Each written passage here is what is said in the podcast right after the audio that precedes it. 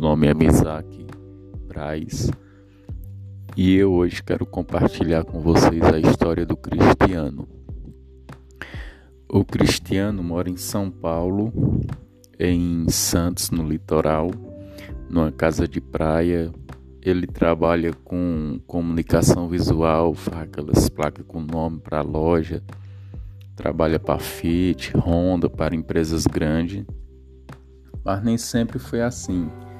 E no começo do ano, em janeiro, eu tive a oportunidade de visitar o Cristiano, que ele é marido de uma prima minha, e conhecer ele numa simplicidade imensa, o, o Cristiano. E o que mais me admirou foi a história dele. Pena que eu não pude gravar para mostrar em vídeo para vocês, mas foi um podcast muito incrível e eu vou relatar aqui o que aconteceu lá na minha conversa com o Cristiano. É, o Cristiano é, ele relata que trabalhava em Minas Gerais, né, quando conheceu minha prima.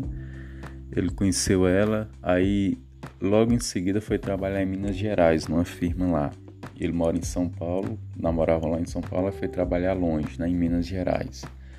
Lá em Minas chegou a um cargo de encarregado numa empresa. E, é, ele contou que estava tirando 8 mil reais por mês como encarregado. Mas só que estava longe da mulher. A mulher estava né, sempre falando. Aí nasceu a filha dele, pequenininha. Né, e a mulher sempre falando, e ele vinha visitar ela de vez em quando, né? Falando que estava longe de tudo, sempre reclamando. Aí ele resolveu pedir demissão da empresa para ficar perto da filha, né? Os colegas tentaram alertar, dizendo que ele era encarregado, ganhava 8 mil, em São Paulo ia ganhar, se ele voltasse para São Paulo ia ganhar um salário ou dois, que lá em São Paulo também se paga bem, dois salários no máximo. Ele ia deixar de ser encarregado com cargo importante na firma. Mas mesmo assim ele pediu demissão e foi, né? E na volta dele para São Paulo ele começou a trabalhar, né? De, de ajudante na, na empresa de comunicação visual lá, de um rapaz.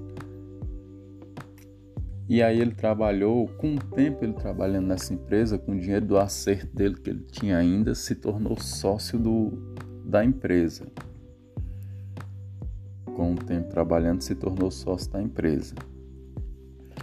E logo depois dele se tornar sócio, com um tempo depois ele comprou a parte do cara da empresa, assim se tornando o dono da empresa de comunicação visual. E o mesmo o sócio que era o sócio dele abriu uma uma outra empresa, né, de comunicação visual mas não teve problema. Ele ganhava o dinheiro na empresa dele e o sócio dele ganhava em outra.